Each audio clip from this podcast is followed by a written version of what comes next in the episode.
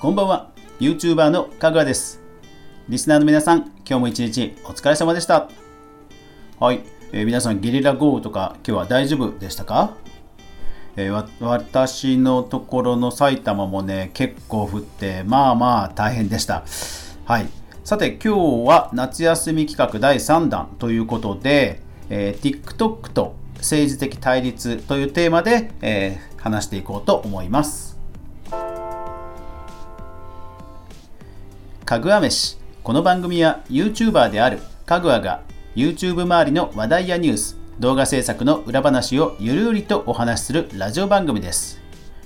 スタンド FM とツイキャスの公開収録を含む全35アプリで月曜から土曜まで毎日配信中です。ぜひお好みのアプリでいいね、登録、購読、フォローよろしくお願いします。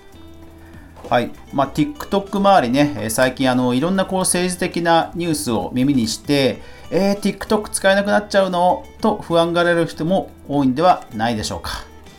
まあ、今日はですね、一応なるべく具体的なその事実を客観的になるべくお伝えするようにはしていきますけども、えー、TikTok にどうしても批判的に受け取られてしまいがちな、あのー、表題も、あの文言もね、出てきてしまうので、もしね、TikTok 大好きという人が聞いていたら、ちょっと今日は聞かない方がいいかもしれません。一応そのあたり心して聞いていただければと思います。えー、政治的な対立と、まあ、TikTok と、えー昨今では例えば埼玉県とかね、大阪府も、えー、TikTok の利用を停止するというニュースが8月5日に、え、発表されました。で、一番新しいところで言うと、8月6日にアメリカが中国発のアプリ、特に TikTok や WeChat、まあ、LINE のようなメッセージソフトですね、そういったアプリを45日後に取引停止するという大統領令に署名をしたということが報じられました。ですから、まあ、45日後に、まあ、どうなるかは未定ですけども、まあ、何かしらのね、動きがもうあることがこれで確実になったわけです。まあ、昨今ですね、こういった政治的な対立に、え矢面に立たされるアプリが最近多いですよね。で、え TikTok というのは、まあ、中国のアプリの中でも、やっぱりこう世界的に影響のあるアプリなので、まあ、矢面に立たされることが多いということなんですね。中国企業の、えー、中国のアプリですと、えー、バイドゥ、これは検索エンジン。それから、えー、アリババ、これは通販サイト。で、この2つは、まあ、中国国内で、えー、ね、なんとかなってますし、あと Google とか私たちは Amazon があるので、そんなに影響はないわけです。でも、えー、T、テンセント、これはもうゲームの大手中の大手ですね。えフォートナイトにも出資しています。テンセント、それから TikTok なんですよね。ですからその世界的にインパクトのあるアプリが、まあ、この2つ。で、テンセントはその WeChat というメッセージソフトも作っているので、矢面に立たされると。で、まあ、中国の国内政治の不安というのは、例えばインドの国境紛争というのも抱えていて、その動きに影響が影響されて、6月29日、インドは中国製アプリを TikTok を含む多くの中国製アプリをまあ禁止もしました。ですから使えないんですね。ですから TikTok の対抗のアプリがユーザー数を伸ばしたというニュースも見ました。ですからまあこの流れでまあ米国やそれからフランスとかも最近調査を始めたということなので、まあ、残念ながらこういう世界的な流れの中に、まあ、私たちはいるということになります。うん、ね。あのー、適切に処理された、ちゃんとが YouTube、えーと、TikTok、それからね、あの事務所が、レーベルが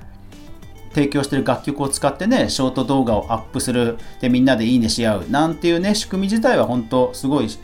で、ね、すごい使いやすいじゃないですか。だからね、アプリとしてはものすごくいい機能だと思うんですけど、まあいろいろな問題があったり、まあ、そういったところに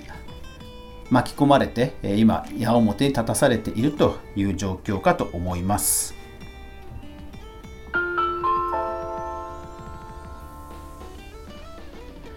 もちろん中国も、えー、中国自身も実はもともと Facebook、Google、YouTube、インスタ、Twitter は中国国内で禁止、使えないようにしています。理由は、えー、中国に対する批判的な言論などを統制するという、えー、目的のようです。ですから、えー、実は TikTok も過去にえ投稿されたそういった批判中国政府に批判的な内容を含む動画の削除に残念ながら応じちゃっています。えー、ツイッターの場合は例えばこの間大統領の、えー、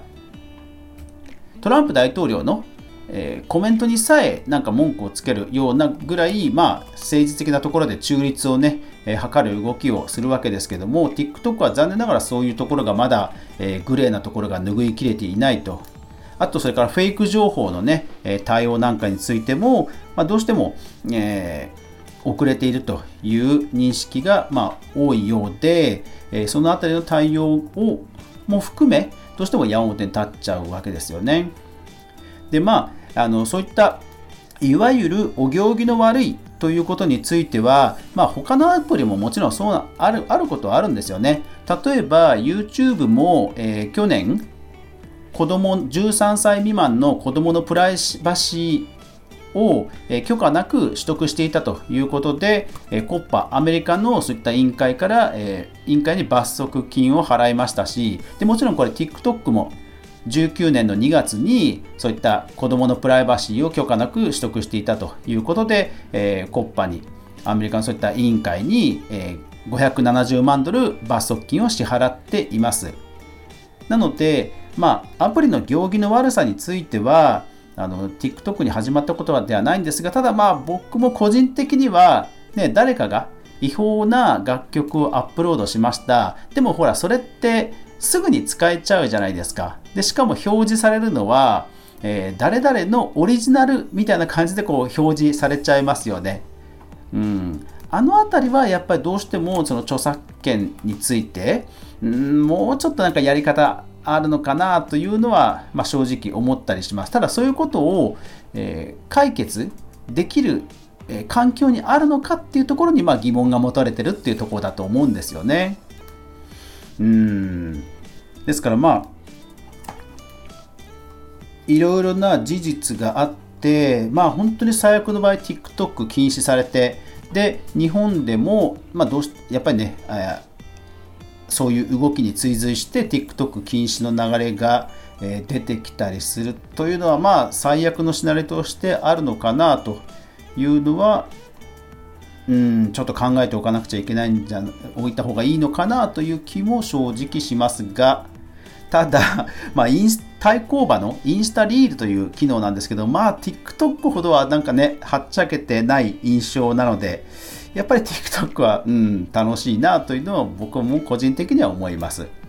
だからね、いい方向にはね、向かってほしいと思うんですけど、まあどうなっていくんでしょうか。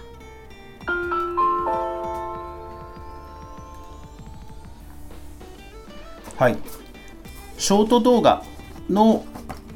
まあ一大ね、えー、市場を掘り起こした TikTok、2000日本で言えば2018年に流行語大賞までねなるほどもう定着をしたショート動画の You TikTok ですのでねいい意味であのまずいところはどんどん改善していいあのアップデートをどんどんしてもっともっと愛されるアプリになってほしいなと思いますけども、まあ、一方でねそういった政治的なところの何かね影響を受けてしまうと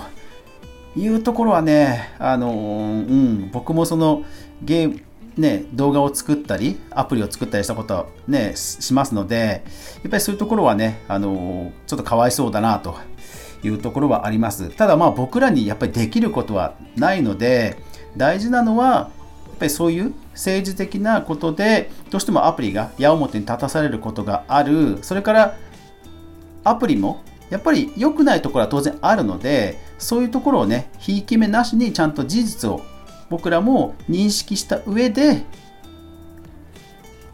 セキュリティやリスクをちゃんと理解した上で、まあ、使っていくっていうことが、まあ、大事なんじゃないかなと思うんですよね。やっぱりまずはそもそも認識する正しく認識するっていうことが多分大事だと思うので、えー、そういったことを認識して自分の自分で考えて、えー、自己責任で使っていくことにことが大事なんじゃないかなと思います。うん。ちょっと最近ね、私も TikTok 投稿できてないんですけど、別にそれはね、あの政治的な動きとかではなくて、単にね、ちょっと投稿を怠けてるだけなので、そこはご安心ください。はい。まあ、ショート動画ということでね、え YouTube も今後、え新しい機能を実装するという噂もありますので、まあ、ショート動画というジャンルについてはね、今後もこのラジオでは取り扱っていこうと思いますので、皆さん楽しみにしていてください。皆さんはこういったね、え TikTok の動き、どんな意見ありますでしょうかぜひコメント欄や、え、ハッシュタグかぐわめして意見いただけると嬉しいです。レターもお待ちしてます。というわけで、最後まで、今日も最後までお聴きくださりありがとうございました。また、ライブの皆さんはね、ちょっとね、えコメントレスつけられなくてすいません。でもこれからもね、ぜひ聞いてください。最後までご視聴ありがとうございました。やまない雨はない。明日が皆さんにとって良い一日でありますように。そして明日も一緒にみんなで動画から未来を考えていこうぜ。おやすみなさい。